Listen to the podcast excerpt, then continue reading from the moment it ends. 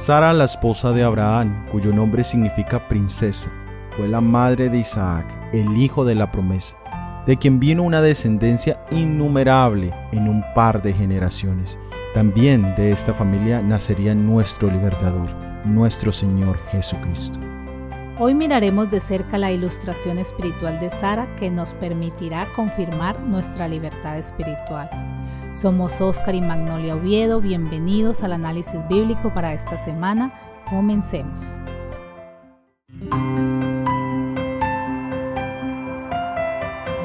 La primera mujer que vamos a analizar en esta temporada es Sara.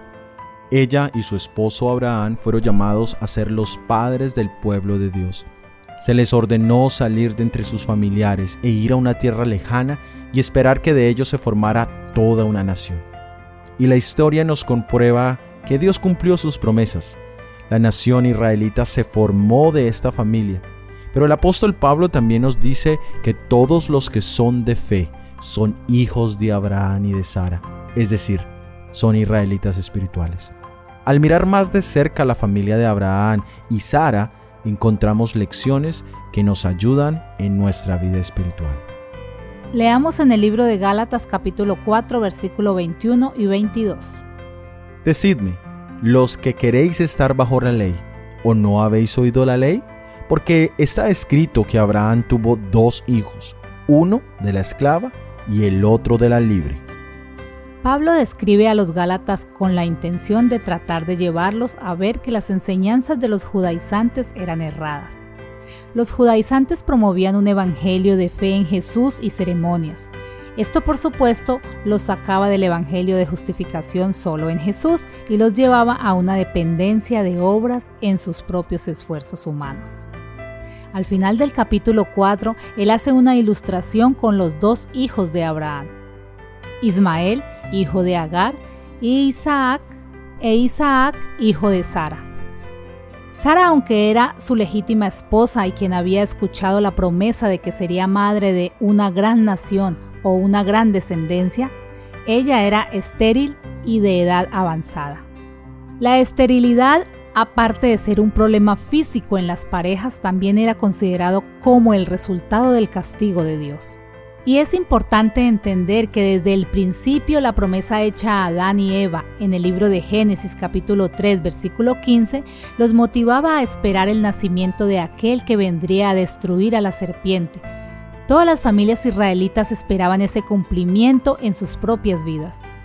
Por esto la incapacidad de dar a luz era considerado como una maldición, como un castigo de Dios. En su desespero Sara buscó ayudar a Dios ofreciendo su sierva Agar a Abraham, y que de esa manera llegara un hijo a la familia. Agar como sierva o esclava llegó a ser la segunda esposa de Abraham. Es evidente para nosotros hoy ver que esta sugerencia o decisión precipitada no era la voluntad de Dios, y vemos cuántas consecuencias negativas esto ha traído hasta el día de hoy. Pero donde sobreabunda el pecado, también sobreabunda la gracia y de esta historia también encontramos lecciones positivas. Agar dio a luz a Ismael y luego Sara recibió la promesa y dio a luz a Isaac. Leamos en el libro de Gálatas, el capítulo 4, los versículos 23 al 27. Pero el de la esclava nació según la carne, más el de la libre por la promesa lo cual es una alegoría, pues estas mujeres son los dos pactos. El uno proviene del monte Sinaí, el cual da hijos para esclavitud. Este es Agar, porque Agar es el monte Sinaí en Arabia y corresponde a la Jerusalén actual, pues ésta junto con sus hijos está en esclavitud. Mas la Jerusalén de arriba, la cual es madre de todos nosotros, es libre porque escrito está, regocíjate, oh estéril, tú que no das a luz. Prorrumpe en júbilo y clama, tú que no tienes dolores de parto, porque más son los hijos de la desolada que de la que tiene marido. Pablo toma esta historia muy conocida, como la era la de Isaac y su madre Sara y la de Agar e Ismael, y busca traer una enseñanza práctica a la vida de los Gálatas y también a la nuestra. Agar es comparada con el monte Sinaí, que está ubicado en Arabia, y cuya pronunciación es similar a la de Agar, la madre de Ismael, el hijo según la carne. Y Sara, quien es comparada con Jerusalén, la ciudad de paz y libertad, quien representa a la madre de Isaac, quien era el hijo de la promesa en libertad. En el monte Sinaí y en el monte Jerusalén encontramos la ilustración de los dos pactos, el antiguo pacto o el Antiguo Testamento y el Nuevo Pacto o Nuevo Testamento. Pero muchas personas erran al ignorar qué diferencia hay entre estos dos pactos. Muchos piensan que el antiguo pacto representa todas las leyes del Antiguo Testamento y que ya todo está abolido porque el nuevo pacto es Jesús y sus enseñanzas, que son de amor y nada más. Pero un estudio detallado de la Biblia nos deja ver que este no es el caso. En ambos casos, Antiguo y Nuevo Testamento, encontramos que la ley moral es la que nos indica nuestro pecado.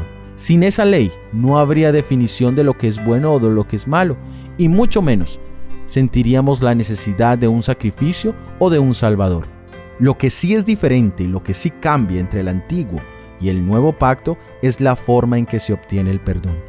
En el Antiguo Testamento se necesitaba el derramamiento de sangre en los diferentes sacrificios para el perdón del pecado.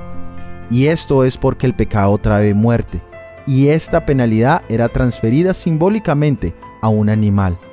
Este representaba el sacrificio perfecto de Jesús en nuestro favor. En el Nuevo Testamento ya no necesitamos el sacrificio de animales, tal como lo dice el libro de Hebreos capítulo 10 versículos 1 al 4. Porque la ley, teniendo la sombra de los bienes venideros, no la imagen misma de las cosas, nunca puede, por los mismos sacrificios que se ofrecen continuamente cada año, hacer perfectos a los que se acercan. De otra manera cesarían de ofrecerse, pues los que tributan este culto, limpios una vez, no tendrían ya más conciencia de pecado. Pero en estos sacrificios cada año se hace memoria de los pecados, porque la sangre de los toros y de los machos cabríos no puede quitar los pecados. El sacrificio de Jesús es válido y efectivo. En Él somos perdonados y limpiados, y no necesitamos otro sacrificio. Por esto, los dos pactos están representados en Sara y en Agar. Sara, del nuevo pacto hecho en Jerusalén, en el monte Moriah, un pacto de libertad y seguridad. Y Agar, del pacto hecho en Arabia, un pacto que no era totalmente válido y que aún nos mantiene esclavos a nuestros pecados. Ahora la pregunta es, ¿de quién eres tú hijo o hija? ¿Vives aún dependiendo de ceremonias externas sin haber encontrado el perdón y la limpieza de tus pecados? En el libro de Gálatas capítulo 4 versículo 28 al 31 nos dice, Así que, hermanos, nosotros como Isaac somos hijos de la promesa. Pero ¿cómo entonces el que ha nacido según la carne perseguía al que había nacido según el Espíritu? así también ahora. Mas, ¿qué dice la escritura? Echa fuera a la esclava y a su hijo, porque no heredará el hijo de la esclava con el hijo de la libre.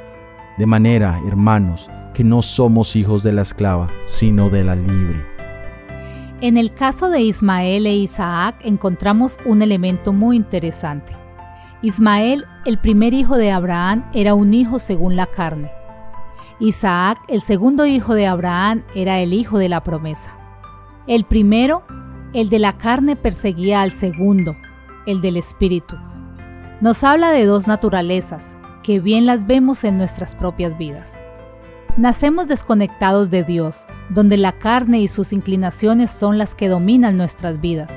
Pero en el momento de nuestra conversión tenemos un nuevo nacimiento en el Espíritu es una vida distinta donde el Espíritu de Dios nos guía. Pero también vemos que la primera naturaleza persigue a la segunda. El apóstol Pablo nos describe muy bien esa dinámica en el libro de Romanos capítulos 7 y 8. ¿Cómo se desarrolla esta lucha? Veamos. Necesitamos alimentar una e ignorar la otra. ¿Cómo hacemos eso? Necesitamos vivir vidas en el espíritu y no en la carne. No podemos esperar crecer espiritualmente sin leer la palabra de Dios, sin orar, sin testificar. No podemos esperar crecer espiritualmente si pasamos nuestro tiempo en Netflix, en Facebook e Instagram. El hacer eso nos regresa a la esclavitud del pecado y a luchar para vivir vidas cristianas llenas de formalismos, buscando alcanzar la salvación por obras. Tal vez tú, querido hermano, querida hermana, aunque ya eres bautizado o bautizada o llevas años asistiendo a la iglesia, aún sigas siendo esclavo. Hoy tenemos el llamado de Jesús a ser libres, libres en Él, libres en Jesús. Nadie que cree en Jesucristo está bajo el yugo de la ley de Dios, pues su ley es una ley de vida y no de muerte, para los que obedecen sus preceptos. Todos los que comprenden la espiritualidad de la ley todos los que se dan cuenta de que el poder de esta es un detector del pecado, están en una condición de impotencia igual a la de Satanás a menos que acepten la expiación que se les ofrece en el sacrificio reparador de Jesucristo, el cual es nuestra completa expiación delante de Dios. Mediante la fe en Jesús se hace posible obedecer cada principio de la ley de Dios si hemos realmente sido hechos libres, como lo era el hijo de Sara Isaac, si realmente hemos experimentado la vida y el poder de la sangre de nuestro Señor Jesucristo, entonces viviremos vidas llenas de libertad y poder, vidas que serán para la honra y la gloria de nuestro Dios.